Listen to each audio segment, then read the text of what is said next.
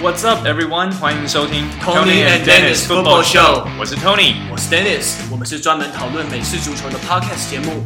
我们会分享 NFL 和 NCAA 各式话题。好，各位听众，大家好，欢迎再次收听我们这个礼拜的 Tony and Dennis Football Show。Tony 今天真的很猛诶，他去桃园接口译工作，可是，在去桃园的车上，他同时又帮另外一个客户口译，根本就是时间管理大师诶。就最近刚好工作比较忙，就感谢我的衣食父母们，连续好几天都有口译工作做。诶，那你有把，既然你是那么出色的时间管理大师，那你有把这个技能用在 football 上面吗？呃，这个就非常的对不起我的队友们，因为我已经，怎么说？诶，我已经连续几个礼拜没去练球啦，然后这个周末又有。我们猎人的第二次内战，对，所以在十点开打，大家记得来看哦。照常理来说，没有练球的人是不能上场啦。但这一次，呃，考量我们人手不足，然后队长就还是网开一面，让我这一个。没有去练球的家伙 还是可以上场打一打，嗯、那我就一样啊，希望上场不要让我的队友失望。OK，期待你的表现哦。Tony 非常关注的 Big Ten 联盟也终于回归，我们只能应该说美金还蛮香的，但你应该蛮开心的吧？对啊，还蛮开心的，就不意外啦，就应该说惊喜吗？或者是开心，可是不意外，因为、嗯、对啊，没有错，美金就是很香啊。所以这么大的一个商机，我是相信 Big Ten 不会直接这样放掉啦。尤其是你看到其他联盟开始陆续开打，你这种 FOMO Fear of Missing Out 一定会让他们开始重新思考说，嗯，疫情真的有那么严重吗？嗯，对啊，而且大学已经比 NFL 提以前一周开打了嘛，然后又没有发生说大规模的确诊，所以应我觉得应该也是让他们决定跟进开打的原因。而且，就像我一开始说的啦，就算有大规模确诊，他们也觉得反正年轻人死不了，所以就没差。嗯、好，所以呃，接下来我们来聊一聊这个礼拜的 NFL 还有 NCAA 的一些观战重点。好了，要邀请 Dennis 先开始吗？四九人居然输诶，要求超超爆冷的，有点蛮 surprise 的。对，我其实也蛮意外的。然后他们好歹去年也是亚军啊，对啊，亚军球队，就红雀这个。就是防守破破的这样子，呃、居然能赢了。对，但我我是觉得那个 Kyler Murray 感觉从头到尾都是在找那个 DeAndre Hopkins 来来撑马术，因为他绝大多数的传球马术都来自 DeAndre Hopkins，但其他人的贡献的数字上的贡献就稍微少了一些。但我其实有点担心哎、欸，因为他身为一个新手四分卫。一开始当然，呃，有一个这么厉害的接球员跟他配合，可以是一个 blessing，也可以是一个 curse，就要看他怎么去用。因为现在很多人都在讲说，怕他变成把 DeAndre Hopkins 当成是有点像。骑脚踏车的时候，小孩子都会有辅助轮。对啊，那你太过的仰赖辅助轮，拆掉之后，你还是不会真的骑脚踏车，嗯、所以就要看他怎么去用它。嗯，对。可是我自己是觉得还好啊，因为其实在去年就是他菜鸟球季的时候，他的传球成功率以及传球整整体的表现，我就已经觉得不错了。所以我觉得这方面倒是还 OK。但反倒来说，比较让我担心的一点是，因为你看你红雀的 O-line 完全跟四九人的。Front seven 根本是完全没有办法相提并论的嘛，然后整个就是被虐爆，然后只有然后 Kyler Murray 只能一直跑，他跑出去，然后甚至有其中两次滑垒，然后还被撞到，我觉得这个有点让人触目惊心吧，觉得这种打法其实可能不适合长久继续打下去吧，因为真的受伤风险太高。对，尤其 Kyler Murray 又是身材那么小只，对啊，感觉很容易就会被撞歪。嗯，对，而且而且虽然这一场红雀防守没有没有到很好，但他们。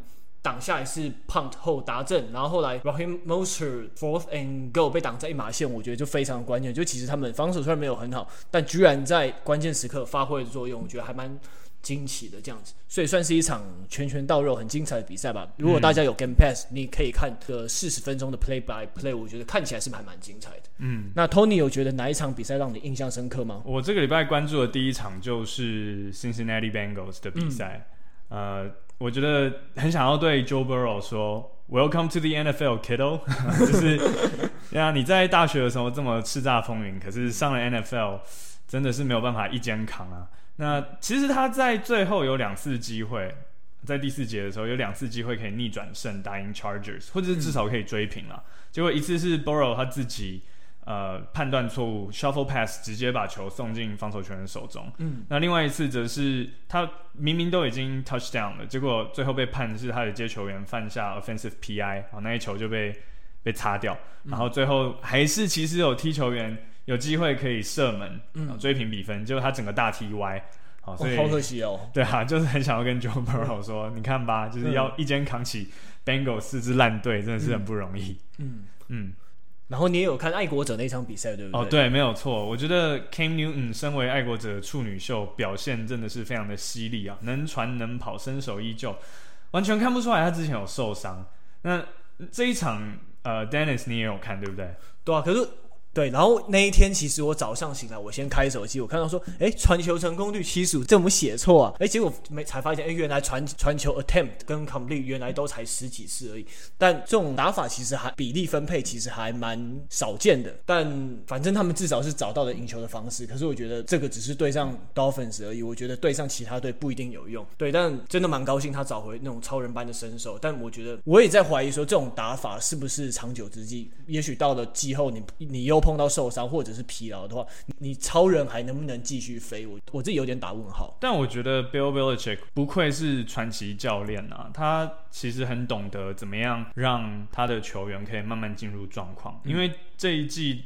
他们的热身赛都被取消了嘛？对，所以等于是第一周是真正的第一周，在那之前，他们其实没有可以上场，就是跟对手稍微练练身手的机会。嗯，所以确实你是一个新的球技，然后又有一个新的四分位来到你的这个系统，嗯，我是会觉得确实要多让他，呃，就是多跑球、少传球，会是比较明智的做法。嗯，那反观 Tom Brady 跟海盗，嗯，他们就传了很多球啊，结果。感觉就是齿轮还没有咬紧，第一场就打得很拉惨。那当然也是因为他们第一场就遇到 Saints 跟 Drew Brees 这么强的对手啦。但还是感觉有好几球 Tom Brady 的判断都有点怪，然后他有有几球也是感觉根本是传给空气。嗯，然后更不用说他也被 Pick Six。对对啊，所以我觉得呃 Bill Belichick 他。一样，我我个人没有很喜欢他，但是一样不能否认他确实是一个很厉害的教练。我觉得他在这一方面的判断就做得很。嗯，那我先讲一下海盗这场比赛，我补充一点好。但我觉得，其实我觉得 Tom Brady 真的打不好，他已经很久没有在单场比赛中被 intercept 两次了。而且我之前看到一个数据说，这是他从二零零三年以来第一次。开季的第一场比赛就传出两次超节，嗯，对，其实有一点不正常。可是我觉得他们这一队他们的球权分分配还可以再平均，像 Gronk 也才接到两，好像才才接对他很多武器感觉都没有对对对，对，然后 Leonard Fournette 也没有拿到几球啊，所以我觉得他们的球权分配其实还可以再调整一下。然后其实第三节他们还有机会追，结果他然后就是他们一个防守球员一个晃神，让 Saints 的 Jerry Cook。先接了一球长的，然后就最后他们的在一个 touchdown 那个 play 上面是一个 miss tackle，然后接下来 kick off 他们又 fumble 再送三分，所以其实我觉得海盗的防守组也要负一点责任。虽然 Tom Brady 打真的打不好了，嗯、以他自己的标准来比较的话，对，没错。那反观我们刚刚讲到 Drew Brees 跟 Saints 就是传统强队啊，那。嗯目前就以第一场的比赛看起来，Drew Brees 他之前发言惹怒队友，似乎也是现在船过水无痕啊，No hard feelings，就啊球继续打。嗯嗯，没错。那另外好，NCAA 的部分目前只有 ACC 开赛啦，就只有一个联盟开赛，所以内容其实也真的没有什么好意外的。Clemson、North Carolina，还有今年新加入 ACC 的 Notre Dame 圣母院大学。嗯哦，这几个都是有排名的球队，他们也都顺利的打败了他们弱弱的对手，嗯，Wake Forest、Syracuse 跟 Duke。哦，这三个 真的是，就是好啦，Syracuse 跟 Duke，你叫他们打篮球是是名篮球名校，美式足球他们真的是来当炮灰的。对，那唯一一个比较精彩的对战就是 Georgia Tech 跟 Florida State，这两间也算是传传统的强校，虽然今年他们目前都还没有排名。嗯，哦，那最后是由 Georgia Tech 三分险胜。那我觉得更让 Florida State 感到特别格外心寒的，应该是 Georgia Tech 他们今年的先发四分位是一个 True Freshman，真正的大一新生 Jeff Sims。他高中的时候曾经一一度允诺说他会去读 FSU，最后才临时反悔，哦，突然反悔说 哦，我要去读 Georgia Tech。嗯，好，现在这一场他就带领了他的新女友去打爆了，呃，不要不要用这个 性别不平权的比喻，用他的新呃 新欢新欢对，带领他的带领他的新欢去打败他的旧爱，对对，对啊，我觉得这个 Florida State 应该会非常的心寒。嗯我突然想到有个问题想要问 Tony，但以 Tony 你打 receiver 来讲，你会喜欢跟 Cam Newton 这种队友合作吗？因为他他自己就自己在那边跑跑得很爽，但可能你的接球机会就或表现机会就比较少，搞不好你就少了一点刷数据啊，争取大合约的机会。如果你是接球员的话，然后又是他的队友，你会怎么调整自己的心态？你会什么样感觉？我觉得要看啦，就是看你是比较自私还是比较无私的接球员。当然，以整个球队的平衡来说，你的四分卫自己也可以跑的话，确实就是让。你们球队有更多的 option，可以跑出更多的机会，但确实也站在一个自私的角度，你就会常常觉得说啊，我在这边跑路线跑了那么久，好不容易把防守者甩开，哎，结果你四分卫自己带球跑，那那我前面在干嘛？对，或者你自己还要做苦力去帮四分卫挡人。对，所以呃，当然我个人是会觉得四分卫自己还是要会 scramble 会比较好啦，嗯、就这样子确实以球队来说是多了很多的可能。嗯，对，但是我我也我也可以懂那种你跑了半天，然后跑出空档，最后四分位看都没有看到你，嗯，其实也是会让人蛮，唉，感到气馁。嗯嗯，真的。好了，Cam Newton 可不可以多传球一下？我可不可以多传球给 Julian Edelman？我蛮欣赏他的，给他点表现机会这样子。那，就是再看看后面他们的球队的默契，后来是呃融合的怎么样了？这就要大家再继续看了。嗯、OK OK OK，好，那我们进入下一个话题喽。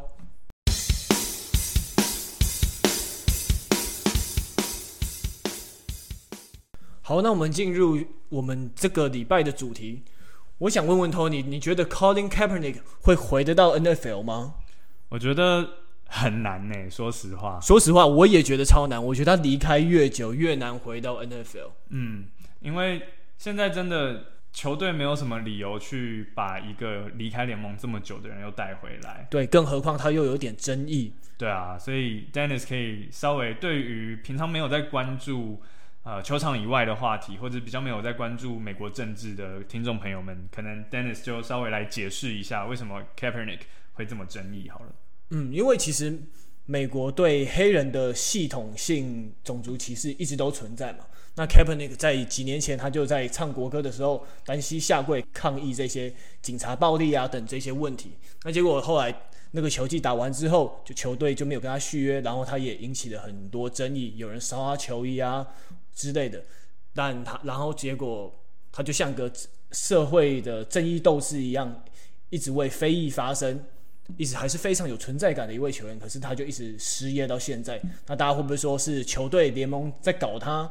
但我想这个多多少少一定有这种成分在。但虽然联盟在今年已经有表态说啊，其实当年 Colin Kaepernick 是对的，但我觉得就跟他的前队友。一起下跪的 Eric Reid 讲的一样，这只是联盟的 propaganda 而已。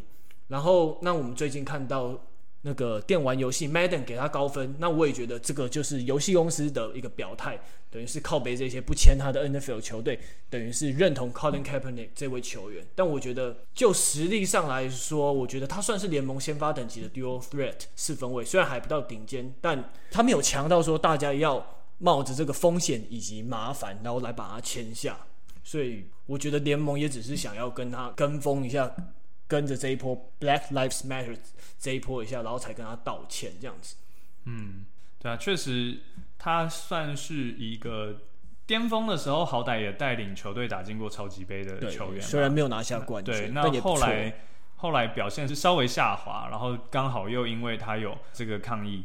造成了很多的争议，所以联盟跟球队就是有点顺势把他给给赶走的概念，嗯，然后有点像是把他放入黑名单了。对，那确实现在联盟一方面是比较去默许或者是允许这种和平的抗议，所以像之前 Chiefs 他们的开季的第一场比赛，对他们有手勾手对球员手勾手出来，Unity，可是马上就被被球迷嘘爆啊，对啊，所以。真的，大家还是不能忽视或者是小看那一些极端分子的其实也不能说极端分子啦，因为有时候也要站在他们的立场思考。嗯、真的只能说你的成长环境，然后你的背景不一样，你的思维会不一样。嗯，所以当然对于我们，我们台湾人到了美国，我们同样也是少数族裔，所以我们可能比较可以体会黑人他们经历的事情。可是对于白人来说，他们就会觉得说，你们黑人明明过得很好啊，你们比起几百年前还要当奴隶，你们现在。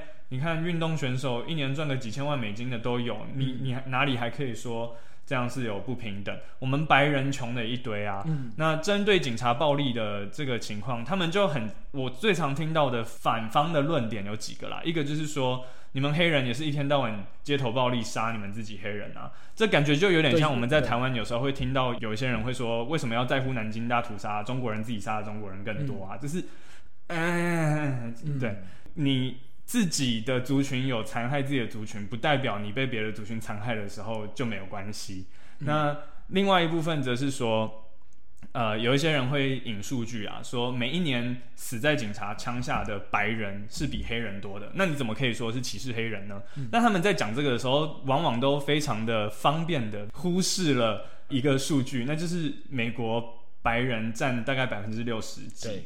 那黑人只占百分之十，嗯，那照这样讲的话，你应该是要六比一，这样才算公平啊。对，所以比例上还是黑人。对，比例上来说，黑人还是被杀的比较多。对，你不是看绝对的数字，你看相对的数字的话，黑人是真的是有被针对的。嗯，所以当然这是我们会这样想，可是对于美国白人来说，尤其是那些没有上过大学、没有受过高等教育的白人。他们真的就是根深蒂固的想法，就觉得说我们也很可怜呐、啊，为什么黑人在那边靠北靠路？对，那我们的生活也非常辛苦。对，那又很刚好，这一些没有读过大学的白人是美国的多数，对，他们也是川普最忠实的选民，没有错。好，所以 NFL 其实还是会很小心，不要去触怒这一群人了。对，但其实因为因为其实像我们去美国念书，其实真的看到的。不算是美国的全貌，其实没有读过大学的白人才是真正的多数。对啊，对啊，对真的，因为美国的大学学费真的非常的贵，不像台湾。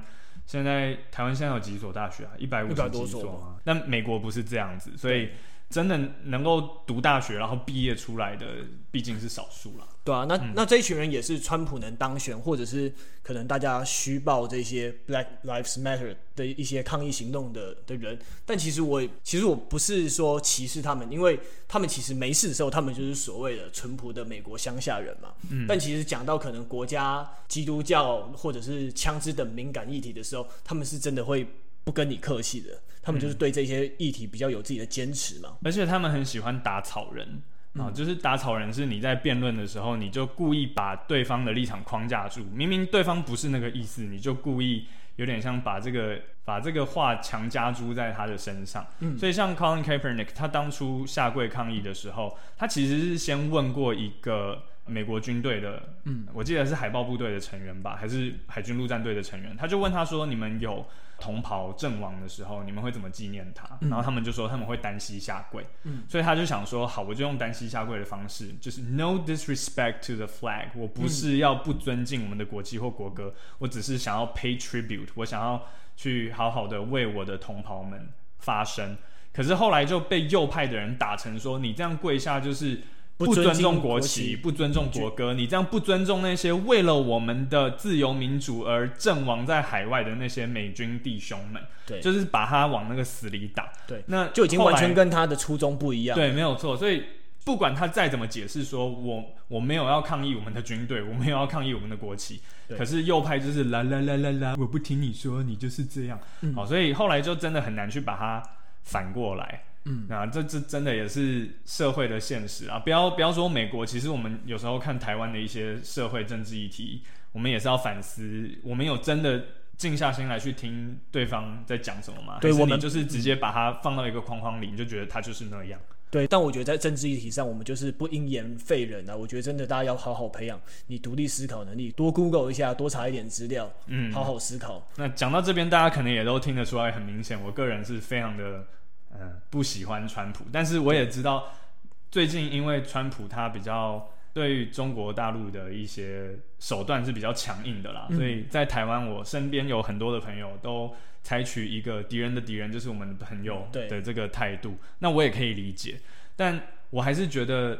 我们要小心吧。虽然一开始我知道我们在开这个 podcast 的时候讲过，不要讲太多政治，没错，有限度的 小聊一下。既然谈到了，我就还是想要讲一下。我嗯、确实没有错，他对中国很很强硬，似乎就是对我们好。可是有时候我们还是要小心，所谓的好到底是哪一种好？就像今天，如果一个妈妈让小孩子整天玩手机玩到爽，小孩子觉得哇，这个妈妈对我好好哦。嗯这是真的好吗？你这个比喻比喻有点妙，嗯，就是你 有点太有点太平和了一点，对，看似让你觉得很爽、很开心、很爽的一件事，不一定是真的对你好。嗯，那另外还有就是，我身边有很多朋友，他们其实平常都是非常在乎两性平权、在乎同志权益、在乎人权的议题的，可是遇到川普，就好像他嗨起来了一样呢。对啊，这这一切都没有关系了，所以我会觉得说。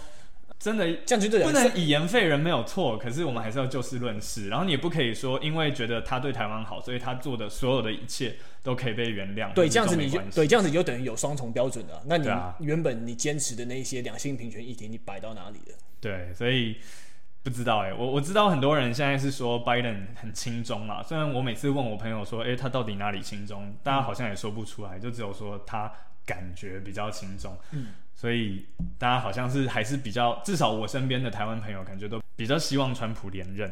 嗯，那我个人也是蛮悲观的，嗯，或者是可以说乐观嘛。我我觉得他确实会连任啦，因为虽然现在的民调拜登是稍微领先，可是大部分支持拜登的人都是因为讨厌川普，所以支持拜登。相较之下，支持川普的人都是因为很爱川普，所以才支持川普。他们。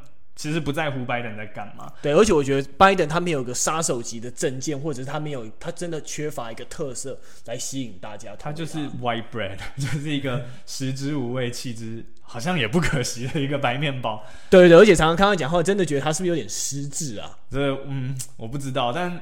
他确实有时候感觉锵锵的，像之前有一次演讲，他在那边找他的小抄，说他的小抄不见了，就让人觉得再过几个礼拜他们其实就要辩论了，我就可以完全可以想象，Trump is going to destroy Biden during the debate。好，所以我我是觉得接下来不管发生什么事，拜登的支持率感觉都只会越掉越低。嗯。川普反观他的支持率是不会再掉了，因为经历了过去这三年多年，都已经那么惨了，对，你还支持他，你就是真的支持他。对，而且今年今年都已经那么惨了，如果你还支持他，对，那大概就跑不掉。种族议题，然后现在加州又火烧山，就是各种各样的问题，大家他都没有好好解决掉。对，那其实川普四年前曾经就有讲过了，他说：“I could shoot someone on the Fifth Avenue and my supporters would still support me。”哦，我可以直接在第五大道公开开枪杀一个人，嗯，我支持者还是会支持我。讲这话太要求了吧？可是他说的没有错啊，后来也验证，真的，他真的做什么，Fox News 跟他的支持者都会帮他解套。嗯，他就是不可能会做错，所以有些人也会开玩笑说他是 Teflon Don，嗯，啊，就是不粘锅川普，任何的肮脏事、任何的错事都不会粘在他身上，不会对他有任何的影响。那反观我刚刚有说，拜登的支持者大部分都是讨厌川普。那拜登只要稍微做错什么事，很多他的支持者就会说：“哦，好吧，就是我猜两边都一样烂，那我就不去投票算了。”对，而且偏偏拜登又很常做错事，又很常说错话，所以我们就等着看吧。就是现在虽然拜登是领先啦，但我个人是比较悲观或乐观，看你的政治立场是什么的，认为川普会连任。嗯、对啊，不知道我。而且美国的年轻人投票率很低耶，不知道他们整体投票率都很低啦。对啊，其实，然后很多人其实加上今年的疫情，是希望可以用邮寄投票的方式。对，那川普又很刚好，最近不仅是大砍美国邮局的预算，然后还指派他的心腹，他让他的心腹去当邮局的。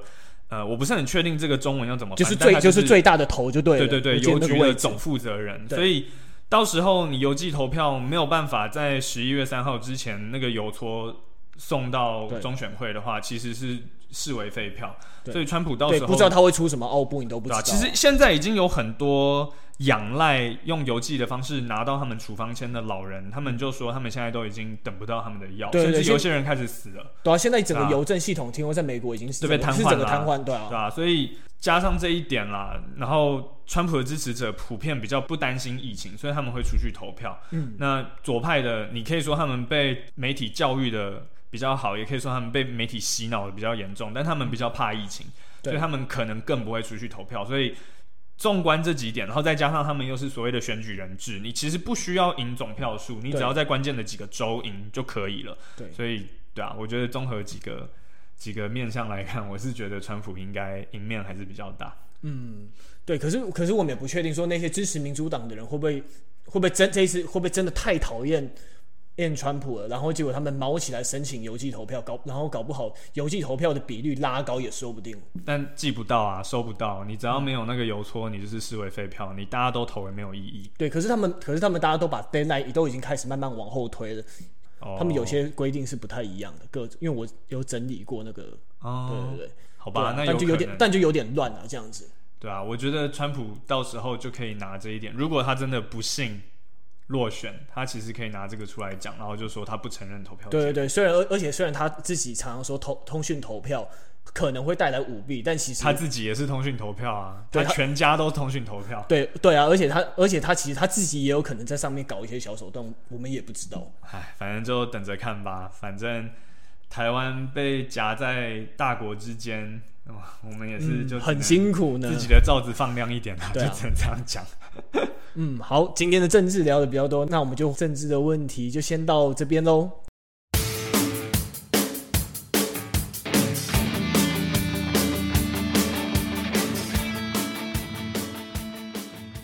好，那今那今天最后一个单元，我们想分享一下 NFL Week Two 比较值得大家关注的对战组合。那第一个当然就是这礼拜五，Bengals 要对上 Browns。Joe Burrow 可以在自己的家乡拿下胜利吗？Tony 应该会蛮关注这场比赛，虽然有点感觉菜鸡互啄的感觉，可是感觉你就是会看，对不对？就而且在礼，而且在礼，对，而且在礼拜五早上，对，哦，还有内战，所以，嗯、呃，我觉得如果要我赌的话，我可能还是会赌 Bengals 吧。嗯嗯，虽然说 Browns 他们有 Baker Mayfield 啦，可是 Baker Mayfield 也是上那叉叉叉的，对他大呃不是大一，他的。Rookie 那一年，嗯，感觉还蛮 promising，可是后来越打就越让人觉得他到底在干嘛？对啊，而且上而且在上一场的时候，你看他们阵中有 OBJ，有 Jarvis Landry，有 Kareem Hunt，有 Nick Chubb，可结果居然才拿六分，这个完全不可以接受，而且的状况。对，确实他们有 OBJ 这么厉害的接球员，然后可以。打到让人忘记他有在场上，我觉得这也是一个成就哎，这 这也不容易做到。你要有那么厉害的接球员在场上，然后让他从头到尾都不知道在干嘛，这也是一个蛮厉害的。对啊，对啊，Browns 感觉后来有稍微一点起色，可是为什么感觉好像是不是又回到我们熟悉的那个那个样子呢？会不会又是那种很烂、很又是烂又是那种一路烂到底，很真的有点担心他们呢？所以就看看他能不能，对啊。去欺负比他更菜的菜鸟吗？还是会反被这个更菜的菜鸟欺负？就我们也是要等着看。对啊，而且在出生地的话，要拿到生涯首胜的话，其实那真的会蛮有意义的。哦，对，没有错。对于 Joe Burrow 来说，因为我上次有提到，他是从小就在 Ohio 出生长大，然后甚至本来还是 Ohio State 的球员，对啊，嗯、所以他现在又是回到 Cincinnati Bengals，一样是在 Ohio 的这个球队打球，所以要是可以在家乡拿到首胜，应该会不错。对，我觉得这一场他应该没问题吧？我觉得。嗯，看看啦，他有没有从上一场的错误当中学习？我觉得他上一场其实打的已经不错了。嗯，就是除了最后第四节的一些，像我说的那个 shuffle pass 直接传到防守球员的手里之外，嗯，然后有一些球没有没有传的那么精准，但整体来说，我觉得他表现的还不错。嗯，好，那 Week Two 第二场我们非常推荐大家要看的比赛，那就是在礼拜一早上八点二十，爱国者要做客西雅图海鹰。Cam Newton 那么会跑，但海鹰队上有新来的 Safety Jamal Adams，还有 Linebacker Bobby Wagner 这么厉害的 Tackle 好手，那他一定会碰上非常严峻的考验。嗯，就看看 King Newton 能不能再度发挥他上个礼拜的气势。嗯，对啊。然后如果要我赌的话，一样就是我我其实是反指标。我上个礼拜本来还说我觉得 Buccaneers 会打得不错，就第一场他们就输到。啊，没有输到脱裤，但就是、嗯、就是输给 Saints、嗯。但如果这一场要我猜的话，我我会猜 Patriots 会赢。呃，我觉得海鹰会赢。我觉得他们，我我觉得他们会把 Cam Newton 弄得很惨。嗯，所以就对啊。那你觉得？那你觉得 Patriots 的优势在哪里？既然你觉得他们会赢的话，我是对于 Bill Belichick 他的不论是战术啊，还是带人的能力，我是都觉得蛮敬佩的啦。嗯，那当然，海鹰队的教练是 Pete Carroll 嘛，对，他他也不是 He's no scrub，他也不是什么 B 咖，但对，哎。你觉得斗志方面，Bill Belichick 还是还是略胜一筹啦。嗯、我懂你意思。我我现在临时想不起来是哪一届的超级杯，但是大家应该都还记得，大家应该知道我在讲哪一届啦。对，就是 inter 最后最后的勾带要传球，对，传球那一次，为什么不给 Marshall Lynch 啊？这个我觉得讲这一句话，对 Pete Carroll 就是以后。他要说什么，就只要讲 Marshall Lynch，Marshall Lynch，他就就没有什么好讲的。对，对，对。可是现在海现在海鹰的接球阵容超强的，真的 DK Metcalf 那么大只又那么快，没有人挡，没有人挡得住他。他们还有 Tyler Lockett，你觉得他们？然后还有他们的那个 Running Back Chris Carson，他接球能力也非常强。然后，但他在从地面进攻的时候，也有点小野兽的感觉。我觉得整体来说，我还是觉得海鹰队占了一点优势，这样子。嗯所以反正我们就是一样，下个礼拜的观赛重点就是这两支、嗯、啊，应该说这两组球队。嗯，好，那今天的节目就先到这边喽，谢谢大家的收听，拜拜，下个礼拜见。